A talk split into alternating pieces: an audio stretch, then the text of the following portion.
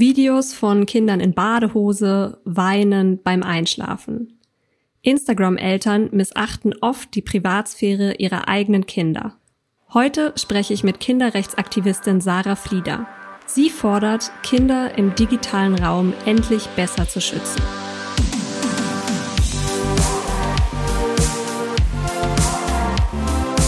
Willkommen zu Theory of Change. Wir sind Katrin Beushausen und Antonia Becher. Das ist der Podcast, in dem wir über Politik sprechen und wie wir sie verändern können.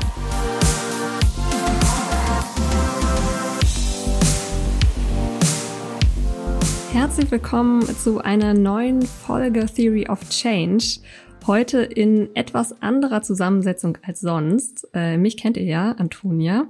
Ähm, Neben mir allerdings am Mikro nicht meine Kollegin Katrin wie sonst, sondern Sarah Flieder. Sarah kämpft als Aktivistin dafür, dass Kinderrechte in den sozialen Netzwerken besser geschützt werden. Warum und wie genau das erklärt sie uns gleich selbst. Aber erstmal, hallo Sarah, herzlich willkommen und schön, dass du da bist. Ja, hallo auch von mir und äh, danke, dass ich eingeladen wurde. Ja, cool, dass du dir die Zeit genommen hast. Ähm, du weißt ja viel, viel mehr zum Thema als ich. Deswegen äh, bin ich sehr gespannt, ähm, wie du gleich meine ganzen Fragen, ähm, die mir so bei der Vorbereitung gekommen sind, ähm, beantworten kannst. Ich dachte, ich starte diese Folge vielleicht mit einer kleinen Beichte. Ich bin nämlich in einem Social Media Algorithmus gefangen, in dem mir sehr viele so süße und tollpatschige Kindervideos angezeigt werden und ich klicke auch öfter mal drauf und gucke dann zu, wie irgendwie so Eltern InfluencerInnen ihre Kinder fertig machen oder zum Arzt bringen oder keine Ahnung, ins Bett bringen. Ähm, und mit genau diesen Videos ähm, hast du ja ein Problem, Sarah. Vielleicht Kannst du mal erklären, was genau quasi dein Problem damit ist oder was du daran nicht gut findest? Ja, weil es total der massive Eingriff in die Privatsphäre ist. Also ähm, ich habe da gerade noch mal so zwei krasse Beispiele im Kopf. Zum einen habe ich äh, gesehen, dass eine Influencerin ihr Baby in so eine Badewanne taucht mit so Kugeln drin und das, das Kind, das war halt so ein, so ein Baby noch, hatte halt totale Angst davor und hat halt nur geschrien und geweint und die Eltern haben sich total drüber lustig gemacht. Ähm, und ah, guck mal, wie sie weint, hö, hö, und haben das dann einfach ins Internet gestellt. Und ich denke so, wie kann man das machen? Also wie kann man das überhaupt, überhaupt machen? Wie kann man das dann auch noch mhm. filmen und dann auch noch ins Internet stellen? Das sind halt so drei Ebenen, die ich einfach irgendwie ja total verantwortungslos finde. Ja, und, und eigentlich ja mit dem Knackpunkt, dass die Kinder keine Kontrolle darüber haben, ne? Also keinerlei, sind selbst noch so klein teilweise und haben über ihr eigenes Bild, ihre so Persönlichkeitsrechte werden ja komplett übergangen. Genau, sie sind ja eh schon wehrlos, weil sie natürlich auf die Eltern vertrauen müssen, dass sie sie gut behandeln. Und dass es dann auch noch öffentlich gemacht wird, das finde ich einfach total krass. Und ich merke ja auch total, dass es ähm, auch in den Alltag mittlerweile eingreift von normalen Leuten. Also ich habe jetzt vor ein paar Tagen eine Influencerin gesehen, die da einfach den Kindergeburtstag live begleitet hat von ihren Kindern. Und klar, sie kann das vielleicht für ihre Kinder entscheiden, was ich auch schon nicht richtig finde, aber da waren halt auch andere Kinder. Und auch wenn sie die jetzt nicht mhm. mit Gesicht gezeigt hat, man weiß halt genau, wo die Influencerin wohnt und wenn man will, kann man sich da halt vors Haus stellen und so. Und das ist, mhm. ist ja auch überhaupt nicht schwierig, das rauszufinden, ähm, weil es ja immer quasi, ja, live ist. Es ist halt die Truman Show nur, nur mit Kindern. Ja. Voll. Ähm, und genau, dich haben diese Sachen dann irgendwann so aufgeregt und du hast gesagt, es muss doch eigentlich irgendwie ein Kinderrecht oder ein Recht auf Schutz der eigenen äh, Intimsphäre ähm, von Kindern auch in den digitalen Medien geben. Und damit hast du ja dann bei der WeAct, also der Petitionsplattform von Campact, eine Petition ähm, gestartet. Ja, genau. Ich habe irgendwann wirklich so ein bisschen die Nase voll gehabt und habe dann äh, auch mehr oder weniger in einer halben Stunde mir meine meiner Wut freien Lauf gelassen und gedacht, ich, man muss da jetzt mal Gesetze finden, die das ein bisschen regulieren. Und die Petition, die fokussiert sich eigentlich so auf zwei Themen. Also das eine ist das Thema eben Privatsphäre von Kennern. Ähm, deswegen fordere ich auch, dass man die nicht mehr halbnackt oder nackt zeigen darf, dass man nicht mehr mhm. so posten darf, dass man Rückschlüsse auf den äh, Aufenthaltsort oder auf Wohnort ähm, ziehen kann und auch, dass die Kinder eben nicht in peinlichen Situationen gezeigt werden. Also irgendwie auf dem Töpfchen, beim Töpfchentraining, beim ins Bett gehen, äh, mit verschmiertem Gesicht, solche Sachen. Ja. Und ähm, gerade in Bezug auf Influencerinnen war jetzt der andere Punkt, dass auch diese Arbeitszeiten einfach kontrolliert werden müssen. Weil die Kinder ja eigentlich ja. de facto täglich Werbung machen, beziehungsweise auch Content des Kanals sind. Und ohne diesen Content wird es den Kanal nicht geben und den Erfolg eben auch nicht. Und gerade wenn sie aber in die Werbung auch noch eingespannt werden, dann ähm, müsste es eigentlich Regelungen dafür geben, wann und wie viel sie arbeiten dürfen. Hm. Also für mehr Sensibilität für das Thema würde ich sagen, hast du mit deiner Petition ja auf jeden Fall schon gesorgt. Die ist ja ziemlich durch die Decke gegangen, über 50.000 Leute unterschrieben ähm, und du bist ja quasi ähm, Medienstar geworden, richtig vielen Interviewanfragen.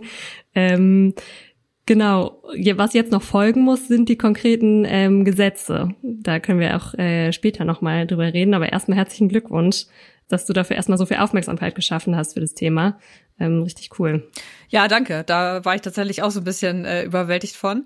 Ich weiß noch, ich habe die erste Medienanfrage bekommen von Eltern.de und Brigitte und habe kurz überlegt, oh, mache ich das?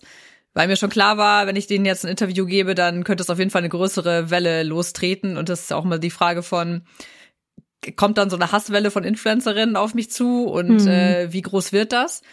Und ja, also was danach passiert ist, damit hätte ich auch selber nicht gerechnet. Ähm, ich, tatsächlich denke ich oft, boah, wenn ich das gewusst hätte, ob ich mich wirklich getraut hätte, ähm, weil ich danach unglaublich viele Interviews gegeben habe und ich habe mhm. also von Tagesspiegel, äh, Redaktionsnetzwerk Deutschland, alle großen Medien waren dabei, sogar die Süddeutsche hat da letztens drüber berichtet.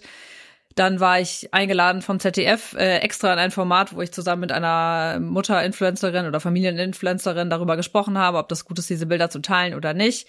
Und jetzt mittlerweile werde ich sogar auf Podien eingeladen äh, von diversen NGOs, die zu dem Thema was machen ja. wollen, von den Landesmedienanstalten in Köln und so. Und das ist schon richtig cool, weil es natürlich echt auch äh, Aufmerksamkeit geschaffen hat für das Thema. Ja, es zeigt auf jeden Fall auch, dass du ein ja, sehr zeitgeistiges Thema einfach getroffen hast, wo es ja dringend Handlungsbedarf gibt.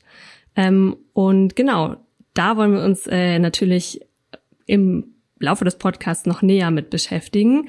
Ähm, und wir haben uns eine ganz coole Struktur überlegt, finde ich. Ähm, und zwar wollen wir uns so vier Mythen ähm, annähern, die so kind, äh, Eltern, äh, Content CreatorInnen, ähm, Eltern, BloggerInnen ähm, so zur Verteidigung verwenden oder auch Eltern, die viel von ihren Kindern bei Social Media posten. Und diese Mythen zu diesen süßen, in Anführungszeichen, Kindervideos, die wollen wir hier mal zusammen ähm, entzaubern. Und danach wollen wir natürlich gucken, was kann man jetzt als Privatperson, als Plattformbetreiber und was als Gesetzgeber tun, damit äh, Kinderrechte im digitalen Raum endlich besser geschützt werden.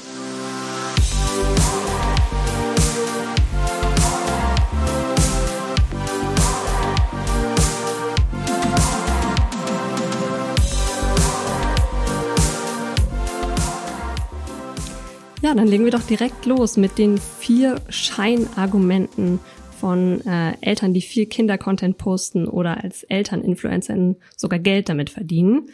Ähm, und zeigen nochmal, warum die eigentlich ziemlich naiv sind, diese Argumente. Scheinargument Nummer eins. Aber es macht den Kindern doch so viel Spaß. Sarah, was würdest du da entgegnen? Ja, das ist tatsächlich ja so ein Argument, was ich total oft höre. Meine Kinder wollen das so und die fragen mhm. auch immer schon nach Fotos. Ähm, na, aber das ist natürlich so ein schwieriges Argument, weil die Kinder natürlich auch oft eingeschüchtert sind von den Drehsituationen oder beziehungsweise Kinder wollen ja eigentlich Eltern immer gefallen und machen natürlich vieles, was Eltern gut finden. Also mhm. natürlich nicht immer und in allen Situationen. Aber die Kinder, und gerade wenn sie größer sind, die bekommen ja auch schon mit, ah, Mama und Papa, äh, die möchten das gerne. Und äh, wenn ich da diesen Dreh mache, kriege ich vielleicht sogar irgendein Spielzeug, ähm, wenn ich dafür Werbung mache. Und genau, ich finde, dass ähm, Problem ist ja auch nicht nur dabei, dass es diese Drehsituation ist, ähm, dass die, vielleicht macht die ja sogar Spaß in dem Moment, weil die vielleicht irgendein Unboxing machen dürfen. Aber es also du musst es vielleicht drei, vier oder fünfmal aufnehmen, die gleiche Szene, weil sie den Eltern noch nicht gefällt. Dann vielleicht nicht genau. so viel. Genau, es ist halt, es bleibt halt trotzdem Arbeit so. Und vor allem, mhm. wenn es sich um Werbung handelt, dann kann es ja auch sein, dass die Kinder sich vielleicht extra besonders anziehen müssen, dass sie auf eine besondere Art und Weise das Paket auspacken müssen oder besondere Sachen damit spielen müssen, dass sie vielleicht auch, äh, wenn sie für Wer Lebensmittelwerbung machen, dass sie dann genau die Sachen essen müssen, die sie da vorgegeben bekommen. Und ja, das finde ich halt ist äh, ein Argument, was eigentlich nicht ausreicht. Ähm, weil mir macht meine Arbeit mhm. auch Spaß. ich will trotzdem dafür bezahlt werden. Genau, und dann gibt es ja. tatsächlich, also es gibt relativ wenig Forschung generell zu dem Thema Familieninfluencerinnen. Und auch was das mit den Kindern macht, dafür gibt es tatsächlich noch, noch weniger äh, Studien. Höchstens so mit den Eltern, dass also die Elternperspektive abgefragt wird, aber wenig ja, genau die Kinderperspektive. Ja. Genau, eigentlich fragt man halt die Betroffenen nicht und das ist natürlich äh, mhm. total die ähm, das Fehlen in der in der Forschung eigentlich. Es gibt eine Studie vom Deutschen Kinderhilfswerk, die das mal mitbeleuchtet hat. Also die haben auch die Eltern beleuchtet, ähm, aber auch die Kinder halt gefragt. Allerdings muss ich dazu sagen, dass es um äh, das normale Sharenting geht, also das Teilen von Kinderbildern im Netz. Das ist so ein Kunstwort quasi aus Parenting und Sharen, äh, dass man quasi ähm, ja den Familienalltag mehr oder weniger im Netz zeigt. Und bei mhm. der Studie war es aber so, dass sie normale, normale in Anführungsstrichen Kinder und Eltern gefragt haben, also explizit keine Influencer-Kinder, was ja nochmal ein riesiger Unterschied ist. So, das muss man ja auch nochmal dazu sagen. Aber die Kinder haben auch explizit gesagt, dass sie ganz viele von den Sachen, die die äh, Eltern da teilen und auch äh, vielleicht sogar nur auf WhatsApp teilen, total unangenehm finden. Und ähm, Ach, die wurden dann auch befragt zu einem Influencer-Kanal von einem kleinen Mädchen und haben auch da gesagt, nee, das würden sie nicht gut finden. Sie würden das total übergriffig finden, dass da im, zum Beispiel im Kinderzimmer gefilmt wird und setzten sich eigentlich dafür ein, dass sowas äh, eben nicht passiert. Vor allem gerade mhm. so ältere Kinder. Und auch da wurden verschiedene Situationen abgefragt. Also zum Beispiel findest du es irgendwie unangenehm, am Beispiel anhand von Beispielbildern, ähm, wenn man Kinder äh, sieht, wenn sie weinen oder Kinder irgendwie in intime Situationen, wie sie mit der Mutter kuscheln oder wenn sie nackt sind. Und das fanden die Kinder äh, zum allergrößten Teil nicht gut. Mhm. Und trotzdem entscheiden es ja dann in den allermeisten Fällen die Eltern alleine, ob die Videos gezeigt werden oder nicht. Hat man jetzt natürlich auch keinen genauen Einblick, ob die da mit den Kindern drüber sprechen, aber. Ja, genau. Das ja. ist ja, das ist ja das Problem. Also die Eltern fragen die Kinder oft auch gar nicht, ähm, sondern machen das eben mhm. einfach und das sagen die Kinder halt auch. Sie möchten eigentlich gefragt werden. Aber auch da muss man natürlich sagen, ab wann können Kinder das überhaupt schon real einschätzen? Mein Sohn, der kann vielleicht einschätzen, ja, kann ich das Bild oder möchte er, dass Oma und Opa das Bild sehen? Das ist ja in seinem Vorstellungsbereich von Kindern vielleicht so unter acht Jahren, aber nicht, was heißt es eigentlich, wenn das Bild im Internet geteilt wird mit Millionen oder Hunderttausenden äh, Unbekannten? Mhm. Das ist ja, überfordert ja Kinder total. Ja. Also fassen wir mal zusammen. Ähm, es gibt wenig Forschung, die sich bisher damit beschäftigt, was das eigentlich mit den Kindern macht, dass ihr Alltag oder ihre Intimsphäre so dermaßen vor tausenden Menschen äh, quasi dargestellt wird. Ähm, wenn, dann gibt's Forschung, die sich mit den Eltern beschäftigt, aber mit den Kindern tatsächlich sehr wenig. Und erste Indizien, die es aber gibt, ist, dass Kinder oft selbst eigentlich gerne weniger zeigen würden. Ähm, genau, wie du äh, diese Studie des Deutschen Kinderhilfswerks, die wir auch in die Shownotes packen, äh, die du gerade zitiert hast, ähm, die das ja gezeigt hat. Ja, und auf der anderen Seite ist es aber auch so, dass die Kinder oft selber, wenn sie selber schon ein Smartphone haben, Bilder vielleicht sogar weiterleiten, auch von anderen oder von Freunden. Ähm, und dann selber auch gar nicht fragen, weil sie es auch gar nicht gelernt haben. Wie, hm. wie habe ich das Recht am eigenen Bild und womit muss ich vielleicht auch aufpassen? So, das sind ja auch alles noch relativ, relativ neue Medien und die Kinder, die da jetzt gerade mit aufwachsen, die müssten eigentlich auch lernen, ah, was ist überhaupt, wenn jemand ein Bild von mir macht oder was, hm. was darf ich machen, wenn eine Freundin mich fotografiert oder ich eine Freundin fotografiere, an wen darf das Bild gehen? Und mhm. äh, gerade so mit, ähm, ja, vielleicht auch eben diesen Bildern, die vielleicht ein bisschen schwieriger sein könnten, wenn das jemand in einer peinlichen Situation ist, dann ist natürlich äh, noch eher nochmal Vorsicht geboten, dass Kinder mhm. das auch lernen müssen, dass das, dass sie auch ein Recht darauf haben, dass diese Bilder nicht verteilt werden. Ja, und von Eltern, die alles posten und teilen, lernt man es ja auf jeden Fall schon mal nicht. Nee, genau. Dann lass uns doch jetzt mal zum Mythos Nummer zwei weitergehen. Scheinargument Nummer zwei. Aber die Kinder profitieren doch auch vom höheren Familieneinkommen. Äh, ja, das tun sie vermutlich, weil das natürlich äh, auch für Kinder cool ist, wenn man davon teure Urlaube bezahlen kann. Aber es ist ja nicht die Verantwortung der Kinder, für das Familieneinkommen zu sorgen. Mhm. Also im Gegenteil. Ähm, Kinderarbeit ist ja grundsätzlich verboten und es gibt ja auch Gesetze, in denen Kinderarbeit geregelt ist, die allerdings ähm, nicht aufs Internet zugeschnitten sind und auch noch sehr lückenhaft sind. Also generell sagt das Gesetz, Kinder unter drei Jahren, die dürfen gar nicht arbeiten. Mhm. Ähm, das ist ja bei Familieninfluencern schon mal so, dass da gerade die Kinder unter drei Jahren quasi ja nonstop vor der Kamera sind, weil die am besten sind klicken. und besonders gute Raten, Klickraten wahrscheinlich bekommen. Genau. Ja, teilweise auch schon bevor sie geboren sind. In der Schwangerschaft, da werden ja schon die ersten Ultraschallbilder in die Kamera gehalten und da gibt's irgendwie äh, gibt's Gender Reveals, wo dann besprochen wird, ah, wird's ein Mädchen, wird's ein Junge, dann werden schon die ersten Sachen für die Kinder geshoppt und dafür Tipps gegeben und äh, alles so schon darauf vorbereitet, dass man schon mal den den die große den Follower-Schwämme bekommt, bevor das Kind dann da ist. Mhm. Und das zeigen ja auch tatsächlich die die Zahlen, dass äh, Influencerinnen, die schwanger sind, dass sie unglaubliche Zunahme an Followern haben, weil das eben doch so gut klickt. So.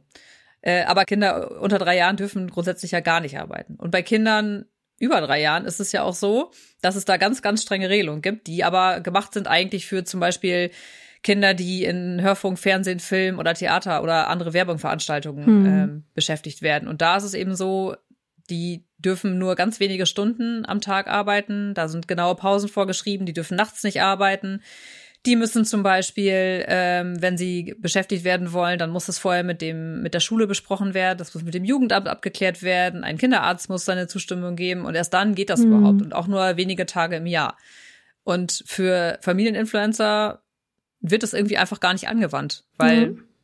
ja, ich weiß auch nicht genau warum, warum das nicht so in der Politik angekommen ist oder warum auch Influencerinnen selber das irgendwie ja so anders darstellen. Ich habe das neulich, mhm. hatte eine Influencerin dann noch so patzig in die Kamera gesagt, ja, für die drei Minuten am Tag. Und ich dachte so, du bist doch hier diejenige, die immer auf ihrem Kanal sagt, ich muss hier Vollzeit arbeiten und äh, Influencertum wird immer so abgetan, aber ist das aber ein Vollzeitjob und ich muss so viel machen, das ist auch alles Vorbereitung und dann, wenn die Kinder mitmachen, dann sind es auf einmal nur so ein paar Minuten und das ist ja sowieso mein Alltag, wo drauf gehalten wird. Also da widersprechen die sich ja, ja auch schon. Das finde ich tatsächlich einen sehr schönen äh, Widerspruch. Äh, den habe ich, ist mir tatsächlich in der Vorbereitung auch aufgefallen. Ähm, aber das ist doch eine ganz gute Lücke. Wir spielen, sprechen ja später auch nochmal über die, was der Gesetzgeber jetzt tun müsste. Ähm, mein Gefühl ist, dass hm. sozusagen für wie Kinder in Werbeclips auftreten oder in Serien, also jungen SchauspielerInnen, dass es das halt tatsächlich schon einfach länger gibt und es deswegen da ziemlich genaue Regelungen gibt und diese, diese Vorstellung, ja, Kinder arbeiten jetzt auch schon unter drei Jahren, weil sie halt irgendwie bei Instagram in irgendwelchen Videos auftauchen, da ist der Gesetzgeber einfach noch nicht auf der Höhe der Zeit sozusagen, ähm, weil diese Regelungen eben noch nicht für ähm, Arbeiten bei Social Media ähm, angepasst sind. Ähm, naja, genau. es ist ja so, Deutschland hängt da halt, halt ein bisschen hinterher. In Frankreich ist es zum Beispiel ja so, dass das Gesetz zur Kinderarbeit einfach angepasst wurde, dass es zum Beispiel ein Recht auf Vergessen gibt, dass Kinder, wenn sie älter sind, dafür sorgen können, dass manche Sachen wieder, also Content entfernt werden muss. Wobei ich mich auch frage, naja gut, zehn Jahre später ist es natürlich auch eher äh, ein bisschen hm. hinfällig. Ähm, aber gerade zu diesem Thema, äh, dass die Kinder davon profitieren, da ist es halt so, dass die Kinder davon profitieren und nicht eben die Familie, weil mhm. die Kinder jetzt das Geld, was sie da verdienen, das wird ähm, quasi auf ihr Konto gezahlt und erst dann, wenn sie 16 sind, können sie selbst drüber verfügen. Und auch in den USA ist es seit äh, diesem Jahr so, dass es ein neues Gesetz gibt, das auch sagt, die Kinder müssen finanziell abgesichert äh, werden. Also ähm, das ganze Geld, was durch diese Kinderarbeit ähm, verdient wird. Das wird in einen Fonds eingezahlt und die Kinder erhalten dann Zugriff, wenn sie erwachsen sind. Okay, also gesetzlich hängt Deutschland hinterher. Andere Länder sind schon weiter voraus ähm, können wir dann. Ja, genau, bisher hm. schon. Also es hilft natürlich nicht, dass jetzt nur Frankreich und die USA äh, Gesetze erlassen, wobei ich glaube, viele große Influencerinnen kommen ja auch aus den USA und da ist es teilweise ja noch krasser, als es in Deutschland so ist. Zumindest ähm, was diese anderen Punkte angeht, also dieses äh, Eingriff in die Privatsphäre und so. Das mhm. ist ja der, die andere große Baustelle sozusagen. Und da ist eigentlich kein, kein Land bisher gut und die Plattform schon mal gar nicht. Ja. Dann lass uns doch mal weiter gucken ähm, zum großen Scheinargument Nummer drei. Scheinargument drei. Aber meine Follower und Followerinnen sind für mich doch wie Freunde und Familie. Sarah, was entgegnest du?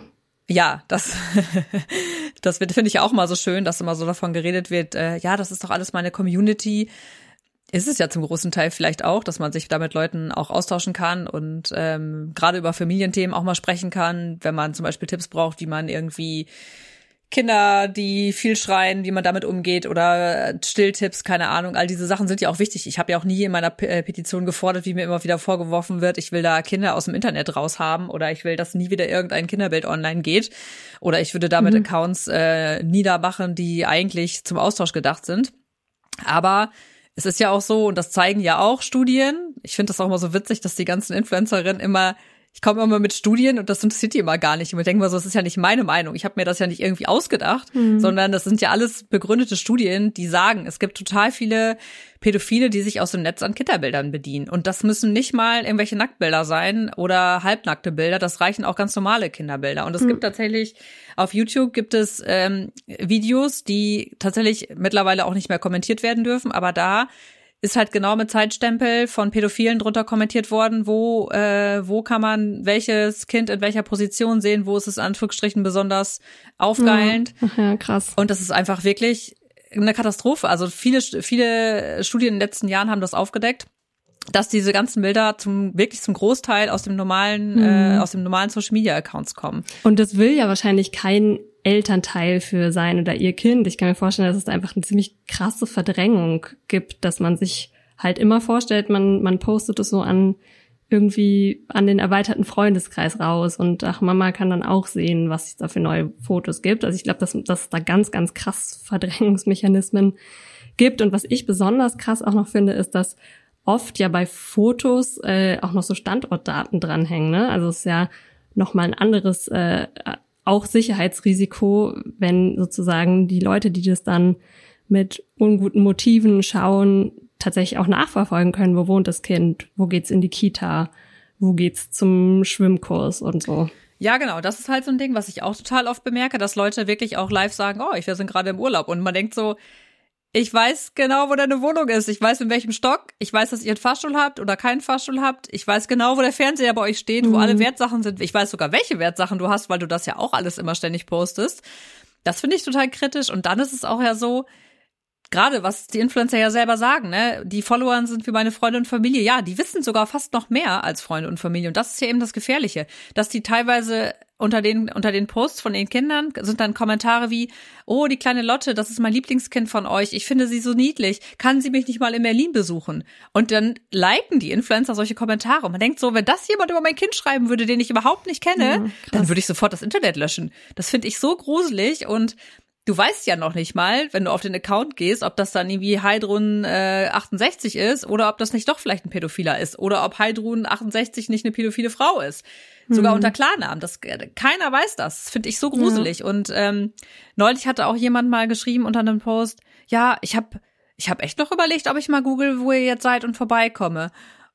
Und die Influencer okay. feiern das dann immer. Und ich denke so, wie, wie kann man das machen? Mhm. Oder eine große Influencerin, die äh, die hat ein kleines Büro angemietet in Schönberg. Und die hat dann da einen Familienflohmarkt gemacht mit Familiensachen, hat so gesagt, ja, die Kinder haben jetzt hier einen Stand und so, wer möchte, kann vorbeikommen. Und ich denk so, was, sind das dann jetzt deine Zirkusäffchen, die jetzt auch noch irgendwie live bestaunt werden können? Wie kann man hm, das machen? Das finde ich so, ja. so gruselig. Und tatsächlich ist es immer wieder so, dass die Influencer auch sagen, nee, nee, meine Kinder finden das voll cool, dass die erkannt werden. Und auch das ganze Umfeld hat überhaupt gar kein Problem damit. Die, die Lehrerinnen, die finden das alle super. Und dann spricht man mit Leuten, die die äh, Influencer-Kinder oder auch die Influencer dann privat dann doch kennen. Es gibt ja auch so Foren, in denen man sich austauschen kann. Ähm, und dann wird auch ganz schnell klar, nee, das ist gar nicht so. Ähm, und ich kann mir das auch nicht vorstellen. Also wenn man sich an seine eigene Kindheit erinnert, als man so vielleicht 12, 13 war, was wollte man denn da, dass irgendwie andere Freunde über einen wissen? Und wie oft war einem irgendwas peinlich, wo man immer gesagt hat, Mama, musst du das erzählen? Hm. Und das war halt nicht live im Internet. Das, ähm, das ist einfach gelogen hm. und da schön geredet. Okay, also tatsächliches Sicherheitsrisiko auch für die Kinder durch dieses Offenbaren oder ja, Darbieten von quasi privatesten Infos, ähm, die die Kinder betreffen. Ja, krass. Ich finde das, also ich finde das eigentlich die mit die stärksten, ja, auch Argumente für sichere oder für, für klarere Gesetze, was da gezeigt werden darf von Kindern im Netz. Ähm, dann lass uns doch weitergehen äh, zum Scheinargument Nummer vier. Scheinargument Nummer vier. Aber das muss ich als Eltern für mein Kind doch selbst entscheiden dürfen. Sarah, das ist dir wahrscheinlich schon einige Male begegnet. Ähm, ich weiß nicht, wie viel du so im direkten Kontakt mit so ElternbloggerInnen bist. Ähm, wie reagieren die so, wenn sie deine Kritik hören? Ja, eigentlich werde ich immer relativ schnell geblockt. Ich, witzigerweise bin ich bei einigen schon geblockt, die ich äh, gar nicht kenne. Manchmal schreiben mir dann Follower, guck mal den und den Account an, der ist auch ganz schlimm. Und dann stelle ich fest, oh, die hat mich schon geblockt, die kennt mich offensichtlich. Mhm. das finde ich dann immer ganz witzig. Und ähm, ja, ich, also grundsätzlich bin ich ja auch dafür, dass man natürlich jetzt nicht Eltern alles abnehmen soll. Also natürlich will ich jetzt nicht irgendwie total krasse Gesetze darüber und äh, Eltern vorschreiben, wann sie wie was posten dürfen. Ich glaube, das würde auch gar nicht gehen. Also das sind auch Sachen, die ich auch mit Juristen immer wieder bespreche. Wie kann man tatsächlich dafür sorgen, dass die Gesetze so gemacht werden, dass es so ist, dass die Kinder wirklich geschützt werden mhm. und bestimmte Sachen, die die Privatsphäre verletzen, eben nicht mehr passieren können. Aber das ist ja so ein weites Feld. Also kann ich jetzt sagen, ja, das Bild zur Kita auf dem Weg zur Kita darf nicht mehr gepostet werden? Mhm. Nee, das kannst du natürlich gesetzlich mhm. gar nicht regeln.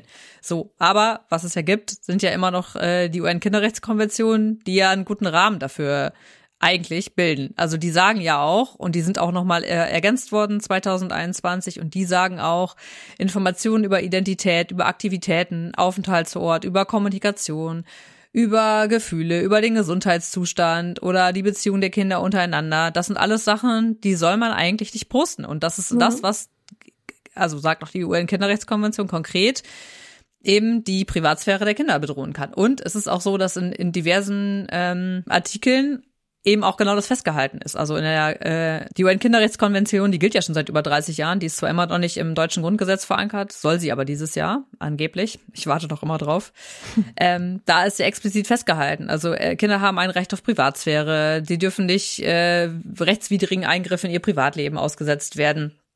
Und sie haben auch einen rechtlichen Schutz gegen solche Eingriffe oder Beeinträchtigungen. Das wird eben nur nicht konsequent nachverfolgt so. Hm. Und sie haben auch, ähm, in Artikel 18 ist auch festgehalten, dass es eine Verantwortung für das Kindeswohl gibt. In Artikel 32 ist festgelegt, es gibt einen Schutz vor wirtschaftlicher Ausbeutung. Und in Artikel 34 steht auch Schutz vor sexuellem Missbrauch.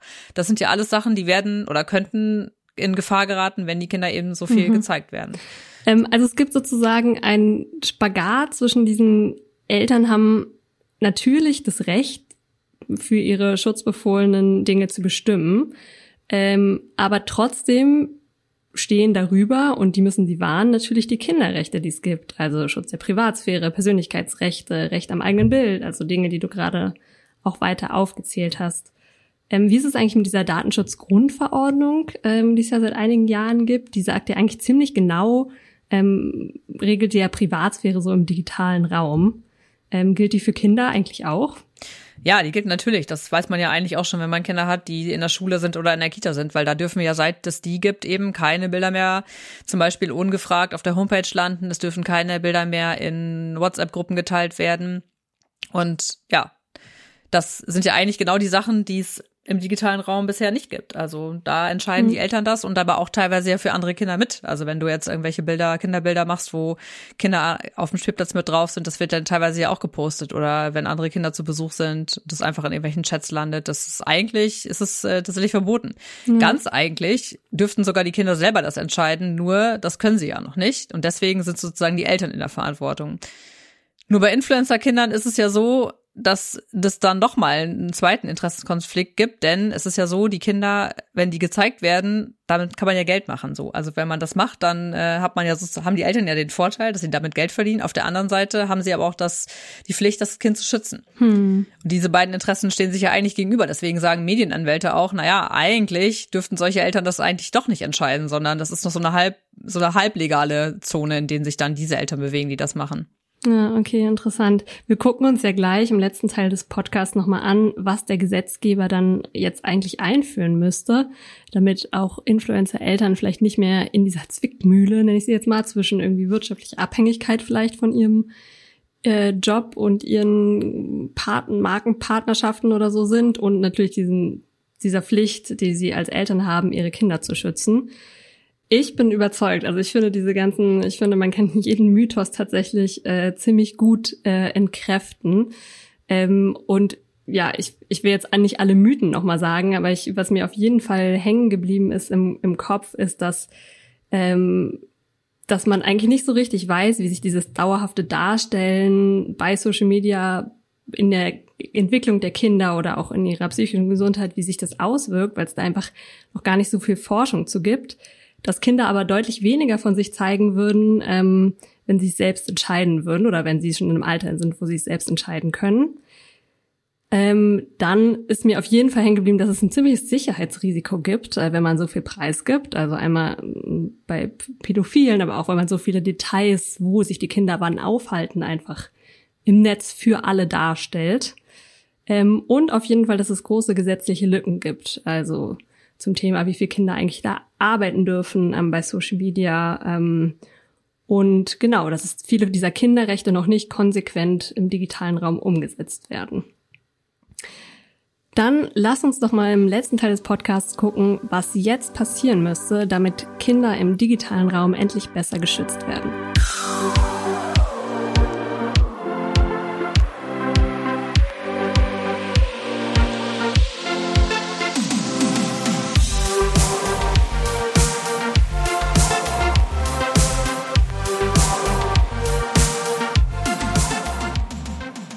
Ja, wir wollen uns jetzt nochmal angucken, was wir alle als Einzelpersonen, die irgendwie bei Social Media unterwegs sind und die Freunde und Freundinnen haben, die bei Social Media unterwegs sind, tun können, was wir von Gesetzgeber und von Plattformen eigentlich fordern könnten.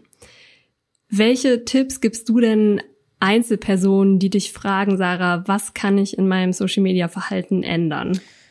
Ja, ich würde mich tatsächlich immer fragen, würde ich wollen, dass das äh, Bild von mir oder diese Information von mir online ist? Ähm, mhm. In den meisten Fällen nicht.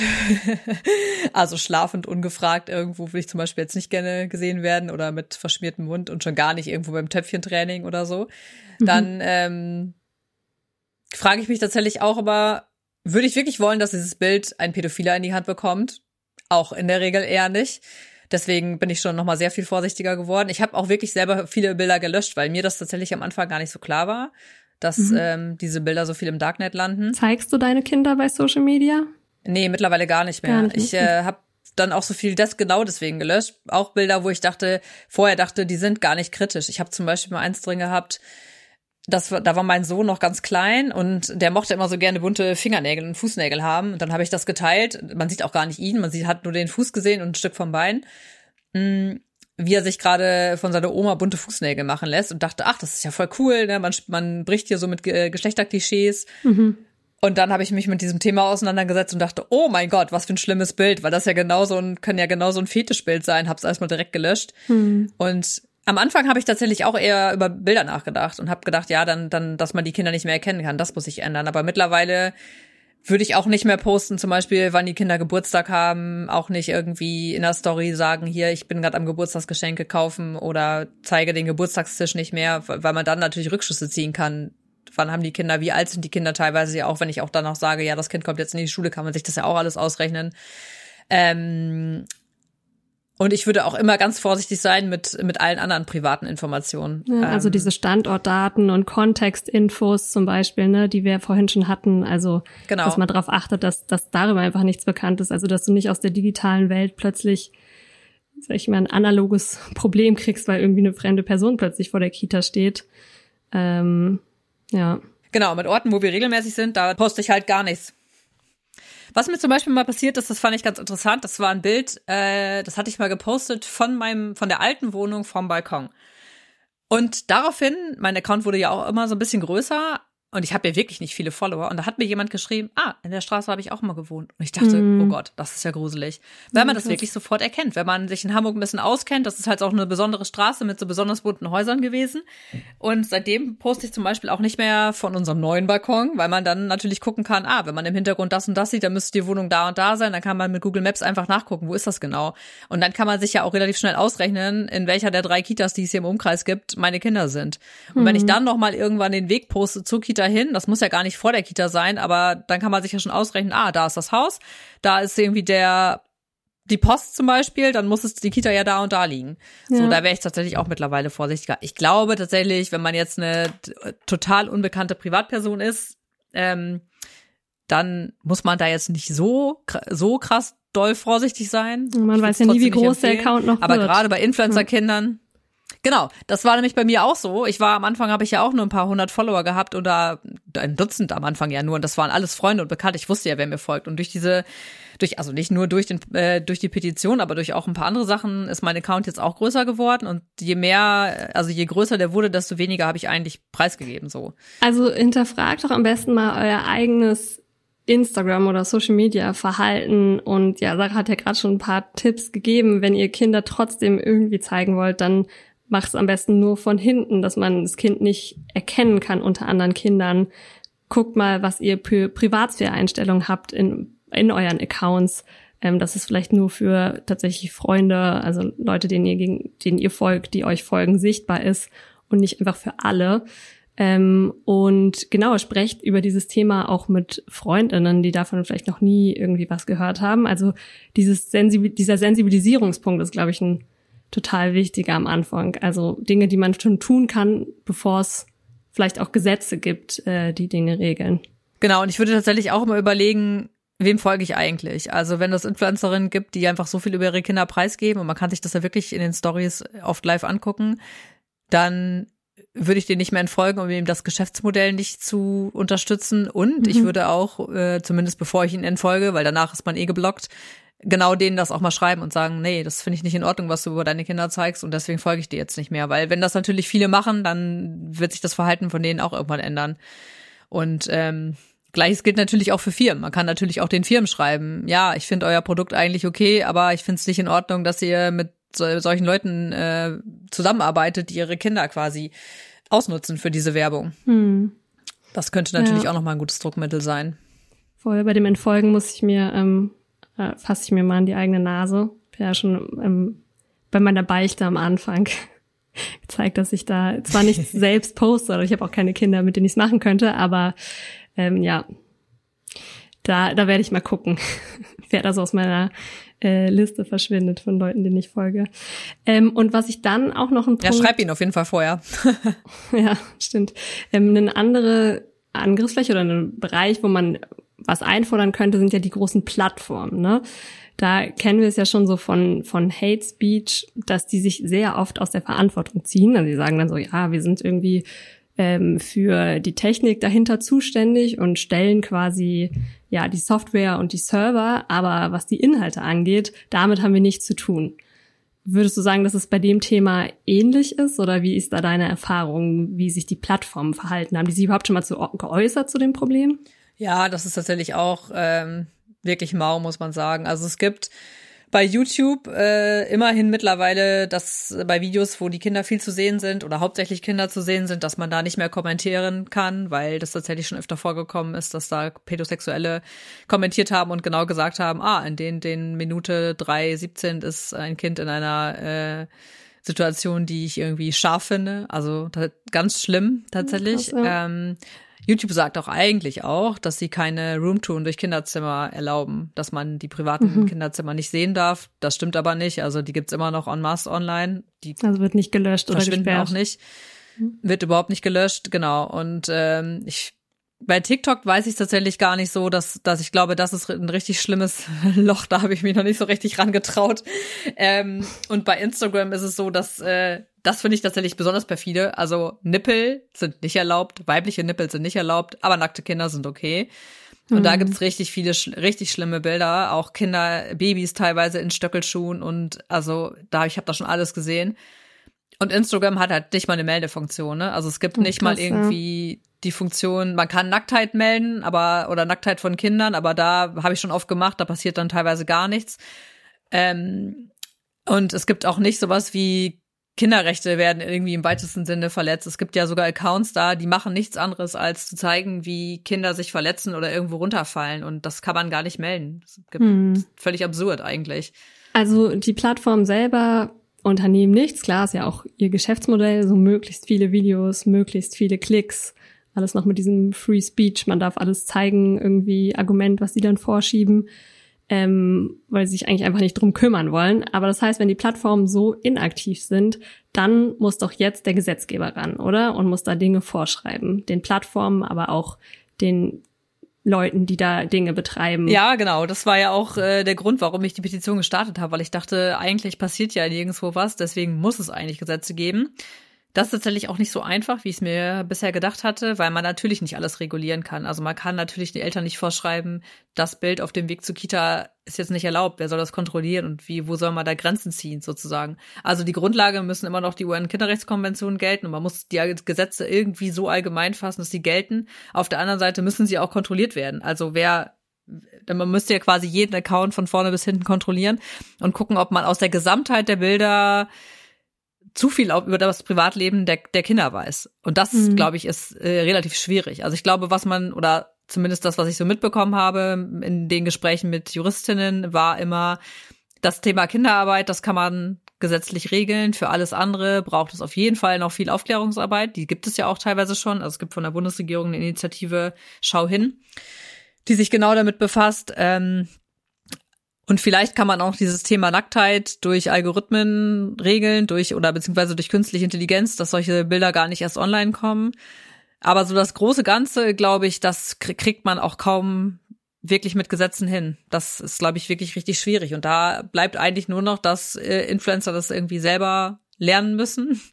Dass äh, es vielleicht auch mal irgendwie Schulfächer gibt, die genau mit sowas ähm, sich beschäftigen, dass Kinder einfach schon in der Schule lernen, vielleicht jetzt kein Fach, aber zumindest so ein bisschen Medienbildung haben, genau. Und eben finde ich auch, man kann halt auch die Firmen nicht außer Acht lassen. Ne? Das finde ich halt auch total krass, dass die anscheinend so, dass denen das so egal ist. Ähm, ich habe mal bei einer NGO gearbeitet und da haben wir auch viel mit äh, mit Kinder, also mit Kinderbildern oder mit Kindern zusammengearbeitet. Da gab es natürlich strenge Recht, Richtlinien.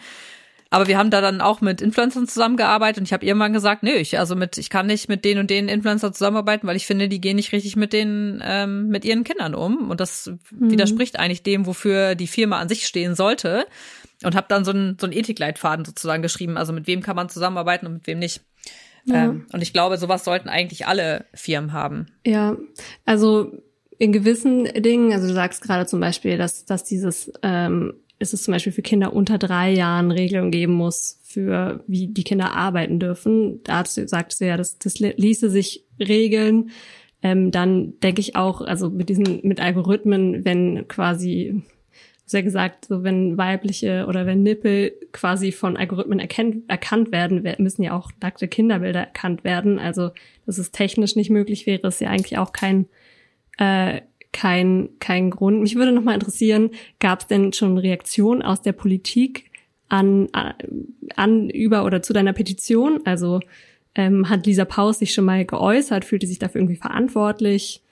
Ähm, genau. Nee, ähm, ich habe mich ja getroffen zur Petitionsübergabe mit Ekin Deligös, die war auch sehr mhm. interessiert mhm. an dem Thema.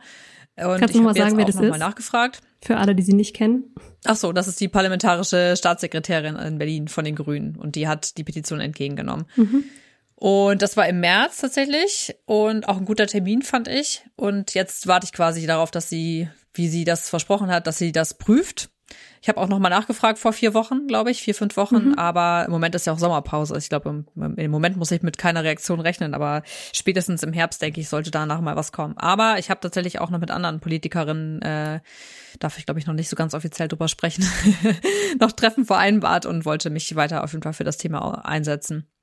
Ich finde es aber auch ja. ganz spannend, dass äh, tatsächlich Influencerinnen mir mittlerweile schreiben und ich habe jetzt auch so ein, zwei, drei, vier größere Influencerinnen, die jetzt auch viel vorsichtiger geworden sind oder mich teilweise auch fragen und meinen so, ja, wie würdest du mit dem mit dem Thema umgehen? Würdest du das machen? Würdest du das machen? Und das finde ich auch richtig cool, dass da das Bewusstsein mhm. dann zumindest ähm, teilweise wächst. Ja, ich finde, du bist da tatsächlich mega die Vorkämpferin in dem Thema. Also ich bin ich habe krassen Respekt davor und ich glaube, dass du auch schon richtig viel damit erreicht hast, äh, auch wenn die konkreten Gesetze jetzt vielleicht noch nicht da sind. Vielleicht kann da ja auch noch mal in andere Länder geguckt werden ähm, vom deutschen Gesetzgeber in den USA oder nach Frankreich, was da schon in dem Bereich gemacht wurde. Ähm, da scheint es ja auch möglich zu sein, ähm, zumindest Kinder fairer zu beteiligen an den Einnahmen oder Kinder besser zu schützen. Ähm, ich finde, wir haben gute Punkte gesammelt, was Einzelpersonen oder was Plattformen oder der Gesetzgeber jetzt tun müssen. Ähm, wenn euch auch ein Thema total unter den Fingern, unter den Nägeln brennt, ähm, dann macht es doch äh, genauso wie Sarah und startet eure eigene Petition dazu auf unserer Petitionsplattform äh, WeAct weact.campact.de. Ähm, da werdet ihr dann ähm, unterstützt und beraten und begleitet äh, von CampaignerInnen, ähm, also keine Scheu, wenn ihr denkt, ihr wisst nicht genau, wie es geht. Es ist sehr intuitiv und danach kriegt ihr Hilfe.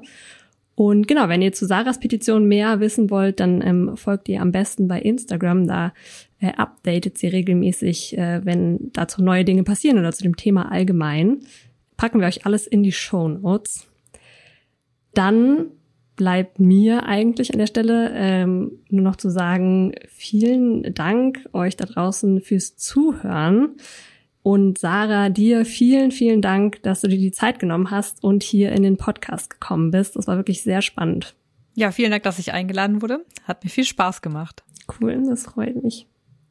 Dann bis zum nächsten Mal, ihr da draußen. Wenn ihr die nächste Folge nicht verpassen wollt, dann abonniert diesen Podcast hier. Ähm, mein letzter Tipp heute. Und sonst kann ich nur noch sagen, auf Wiederhören. Bis zum nächsten Mal.